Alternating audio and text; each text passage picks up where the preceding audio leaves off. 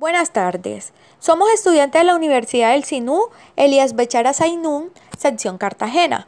Mi grupo está conformado por Erson Lemos, Armando Arnedo, Isaac Martelo y mi persona, Cindy Pastrana. Esta actividad es presentada en la asignatura de Operatoria Dental, dirigida por el doctor Alfonso Cuadro. El tema a exponer es afracciones.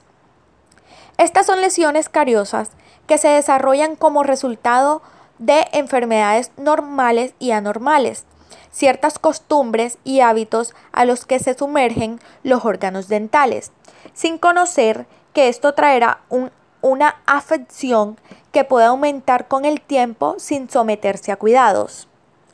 La teoría para una fracción sostiene una flexión dental en áreas cervicales del diente. Es causado debido a la fuerza de comprensión oclusal y tracción dando como resultado microfacturas de cristales de hidroxiapatitas, composición de esmalte generando fatiga a la dentina. Esta sumatoria de deterioro da como resultado la deformación de las estructuras del diente. Los, los, mecanismos patogénicos por los que se producen estas lesiones son debido a procesos multifactoriales como las siguientes biodinámicas. El espesor del esmalte se adelgaza hacia el cuello del diente. Los prismas del esmalte, frágiles y quebradizos, se rompen debido a la deformación por estrés de la expansión, comprensión y flexión lateral de alternantes. El esmalte está sometido a flexión constante y a la fuerza de cizallamiento por los movimientos oclusales. En el cuello del diente se produce la deformación flexural, en condiciones periodontales normales, ya que el diente y el hueso alveolar tienen un nódulo de elasticidad similar. Como la corona, con su capa de esmalte rígida, no se puede deformar. La deformación solo puede tener lugar en el cuello del diente. Esto hace que se rompa la sustancia dura, facilitando una mayor permeabilidad y haciendo más fácil la destrucción del químico del diente. La dentina expuesta queda predispuesta a la fracción por el cepillado y a la acción de agentes cariogénicos. El diagnóstico de fracción juega un papel muy importante en el gestionamiento adecuado de estas lesiones. Esto se podría lograr con una completa anamnesis, acompañada de un cuidadoso examen clínico, ya que las lesiones de fracción tienen factores contribuyentes que pueden cambiar con el tiempo. Conocer todos los factores casuales. Además de tener una historia médico suficiente que debería incluir una evolución para la enfermedad por reflujo gastroesofágico, trastornos alimenticios, hábitos orales y dieta. La interacción entre químicos, biológicos y los factores de comportamiento son críticos y ayudan a explicar por qué algunas personas exhiben más de un tipo de desgaste cervical mecanismo que otro. La identificación de los factores del paciente que puede estar relacionado con la fracción, así como la comprensión, las características clínicas más comunes de estas lesiones ciertamente pueden ayudar en el diagnóstico y lo más importante, ayudarle al clínico para desarrollar un plan de tratamiento apropiado para pacientes individuales. Requiere una comprensión de los factores de riesgo y cómo estos factores de riesgo cambian con el tiempo en pacientes individuales en cuanto a la intervención preventiva, las opciones pueden incluir asesoramiento para cambios en los comportamientos del paciente, como lo es dieta, técnica de cepillado, uso de las noches protectores para reducir el apriete o el buxismo. Uso de chicles para aumentar el flujo salival. Buscar terapias o asistencia médica para una atención si hay un potencial intrínseco médico o mental. El ajuste oclusal se puede realizar dependiendo de la etiología de dicha alteración. Si se trata de una maloclusión o malposición dental, el tratamiento para equilibrar la oclusión es la colocación de los dientes en su posición normal para restablecer dicha alteración. Además, en los pacientes bruxistas, bruxismo consiste en apretar de forma inconsciente la mandíbula y rechinar los dientes, produciendo el desgaste de los mismos.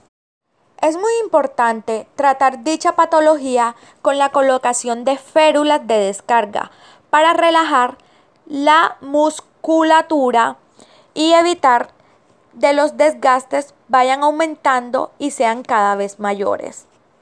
La fracción supone una superficie irregular en forma de cuña de color amarillento ya que la dentina se expone.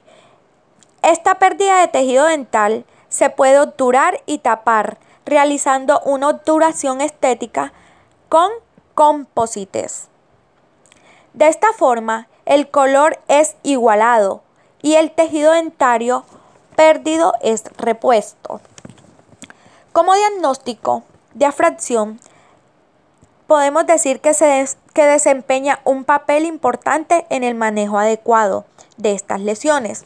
Esto podría lograrse con una anamnesis completa del paciente, acompañado de un, examen clínico cuidadoso. Dado que las lesiones de afracción tienen una naturaleza multifactorial y factores que contribuyen pueden cambiar con el tiempo. Es imperativo que se evalúen todos los factores casuales potenciales mientras se examina a un paciente con tales lesiones cervicales.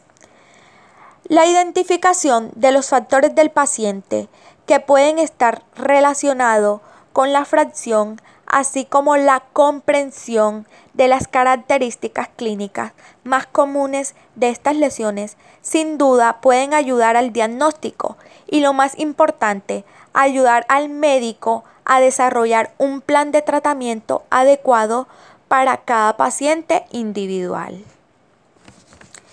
En el tratamiento, la planificación del tratamiento de esta lesión sigue siendo un área de gran variabilidad entre los dentistas. Algunas de las estrategias de tratamiento disponibles pueden adaptarse para lesiones de afracción.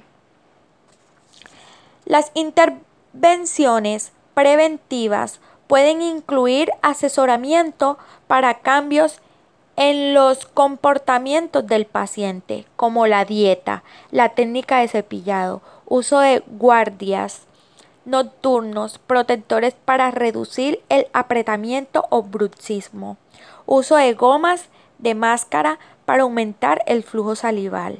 Para las terapias o atención médica, si hay una condición médica o mental, la potenciación de intrínsecos.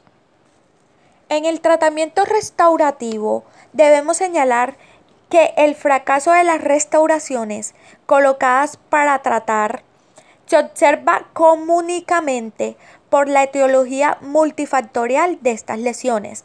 Puede ser no manejada eficazmente. Los desafíos restaurativos para estas lesiones también se atribuyen a la dificultad con el control de la humanidad en el acceso a los márgenes subgingivales. Y en el tratamiento de la dentina esclerótica, el tejido más afectado debido a esos defectos son técnicas de adhesivas. En el procedimiento quirúrgico, las lesiones de fracción pueden estar asociadas con la recesión gingival, es decir, los márgenes gingivales de los dientes afectados migran apicantemente exponiendo la superficie radiculares a la cavidad oral. Es importante considerar que las lesiones de fracción no se limitan a las superficies radiculares. En la mayoría de los casos, las lesiones asociadas con la recesión gingival es que hay una, una pérdida de los tejidos duros de la corona dental y los procedimientos de cobertura de la raíz no son eficaces en el tratamiento de estos defectos de la corona. En consecuencia, se puede indicar un enfoque restaurativo químico quirúrgico combinado en esta situación clínica. Como conclusión, las lesiones de las afracciones, como cualquiera otra, tienen una etiología multifactorial, una combinación de diferentes factores etiológicos que dará lugar al inicio y desarrollo posterior de las lesiones de afracción, que pueden diferir en sus apariencias clínicas. La identificación y el manejo de posibilidades de factores etiológicos son cruciales para el diagnóstico y la planificación adecuada del tratamiento. No hay evidencia concluyente de régimen de tratamiento confiables que predecibles y exitosos para las lesiones de afracción. Muchas gracias, espero les haya gustado y entiendan un poco de dicho tema. Gracias.